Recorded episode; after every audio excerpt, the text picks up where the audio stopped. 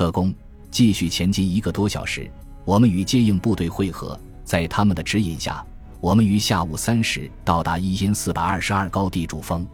侦察大队早已接到通知，为我们清理好了工事，还烧了开水。在那时，能给你开水喝就是最高礼遇。某军侦察处副处长率领大队长、教导员热情迎接我们，并详细介绍了敌情、地形、工事等情况。反复提醒我们，附近的水塘敌人撤走时投了毒，夜间敌特工、散兵活动频繁，要我们警惕。侦察大队开拔了，目标河内地区。站在山顶四面望去，好高的一座山呀！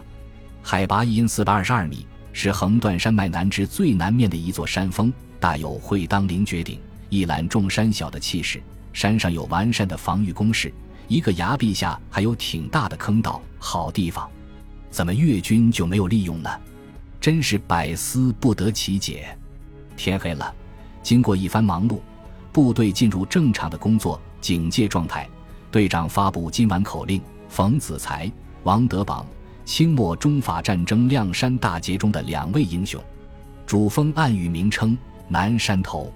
在坑道里处理完业务工作，队长看看了表。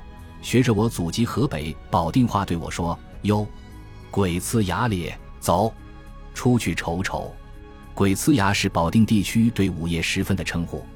于是我和通信员小张，前边提到的那位红军子弟，他和队长小时在一个院住过，因此当了通信员。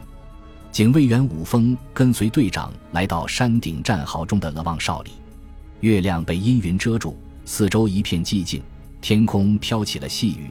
不时有阵阵山岚吹过，阴冷阴冷的，让人心里发毛。好一个月黑杀人夜，风高放火天。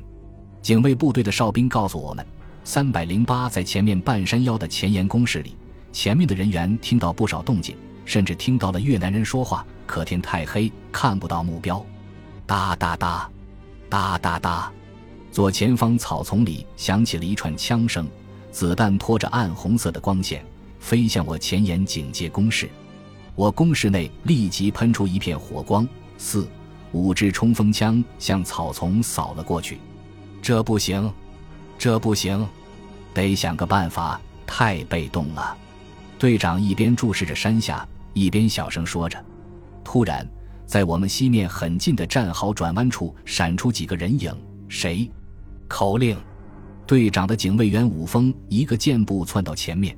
魁梧的身体堵死了战壕，哒哒哒哒，对方开枪了。只见武峰晃了一下，扣响了扳机，一梭子弹飞向了敌人。接着他重重地摔倒在地上。王八蛋！队长怒骂一声，一个前滚翻，在我斜前方半跪着，依托壕壁向敌人还击。我也就地卧倒向敌人射击。两个边扫射边冲过来的敌人被放倒了。有些子弹打在壕壁上。溅出火星，跳弹打在我的钢盔上，叮当作响。通的一声，一个东西撞在壕壁上，又掉下来砸在我的背上。我顺手一摸，竟然是一颗嘶嘶作响的手榴弹。我急忙左臂支起身子，右手一甩，圆雾缝还了过去。借着手榴弹爆炸的火光，我看到一个敌人痛苦地倒下去，另一个小个子敌人正从腰里往外掏手榴弹。我两手在地上一划拉，糟，没摸到枪。来不及了！我大吼一声，向前窜去，没跑几步就和他撞在一起。他一手拿枪，一手已经举起了手榴弹，猴子般的脸上一对恶毒的眼睛狠狠地瞪着我。去你妈的！我左手中食指一挺，就插进了他的眼睛，右手同时抡起伞兵刀，砍开了他的颈动脉。我真傻，嘴张得大大的，一股腥臭的血水喷进我的嘴里，真他妈恶心！突然。一个敌人用手臂勒住了我的脖子，一支手枪“当”的一声顶在我的钢盔上，蹲下。身后传来队长的一声暴喝，我一边用手托住敌人的枪，一边向下蹲，一边向后看。只见队长身体已腾在半空中，抡圆了五峰用的轻机枪，借着下落的力量，一枪托砸在敌人的脸上，咔嚓一声，枪托飞了，敌人的头颅也碎了。我突然觉得浑身无力，队长下落时扭伤了脚。痛苦的在地上翻着，小张和哨兵从我们身边冲了过去，三百零九也带着人跑了上来。坑道里的同志们提着应急灯也上来了。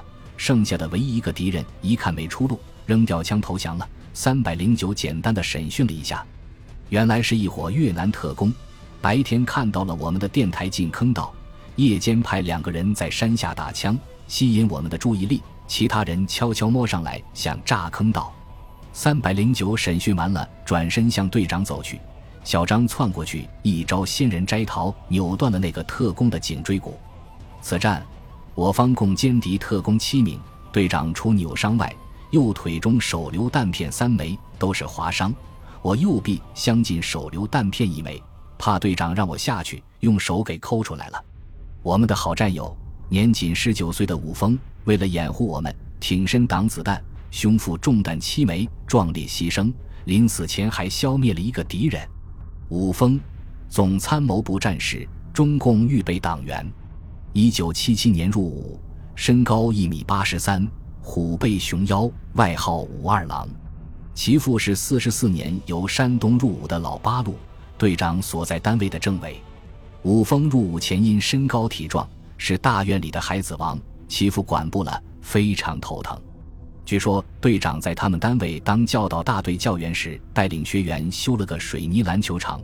落成比赛时，武峰带一帮孩子去捣乱。队长刚从军校毕业，血气方刚，出面制止。武峰长气高大，队长身高一点七三米，大打出手，被队长连摔六个跟头。队长上中学时曾获河北省中国式摔跤少年组第四名，从此佩服，成了队长的徒弟。其父就将武峰交队长管教，入伍后就在队长手下当战士，两人感情极好。在战场上，武峰总是提着一支轻机枪。一副兰博的模样，不论多累多险，始终不离队长左右。武峰牺牲后，队长带伤，亲自在战地给他洗了澡，换了新军装，用棉被裹好才送下去。战后，武峰被追记二等功，队长曾带了两瓶董酒在他的墓前待了一整夜，为他守灵。战后总结：此次战斗，敌方使用声东击西的战术，偷袭我核心阵地，我方未能保持警惕。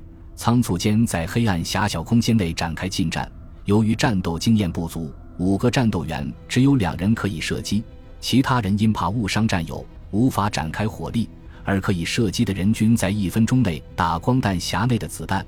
由于形势紧迫，无法换弹匣，被迫肉搏，险些造成重大损失。用三百零九的话，不像军人打仗，倒像地痞斗殴。吸取以上教训，我们调整了警卫部署。除加强明暗警戒和火力部署外，夜晚向阵地外派出班级部队，用游击战法寻找、跟踪、打击企图袭击我之敌人，取得了较好的战果。五天共歼敌二十七名，我无一伤亡。核心工事内再没有发生被袭击事件。回国后，我因此战荣立二等功，而队长则主动承担了此战的指挥失误责任，放弃了这次战斗的评功计分。这就是一九七九年的中国军人。本集播放完毕，感谢您的收听，喜欢请订阅加关注，主页有更多精彩内容。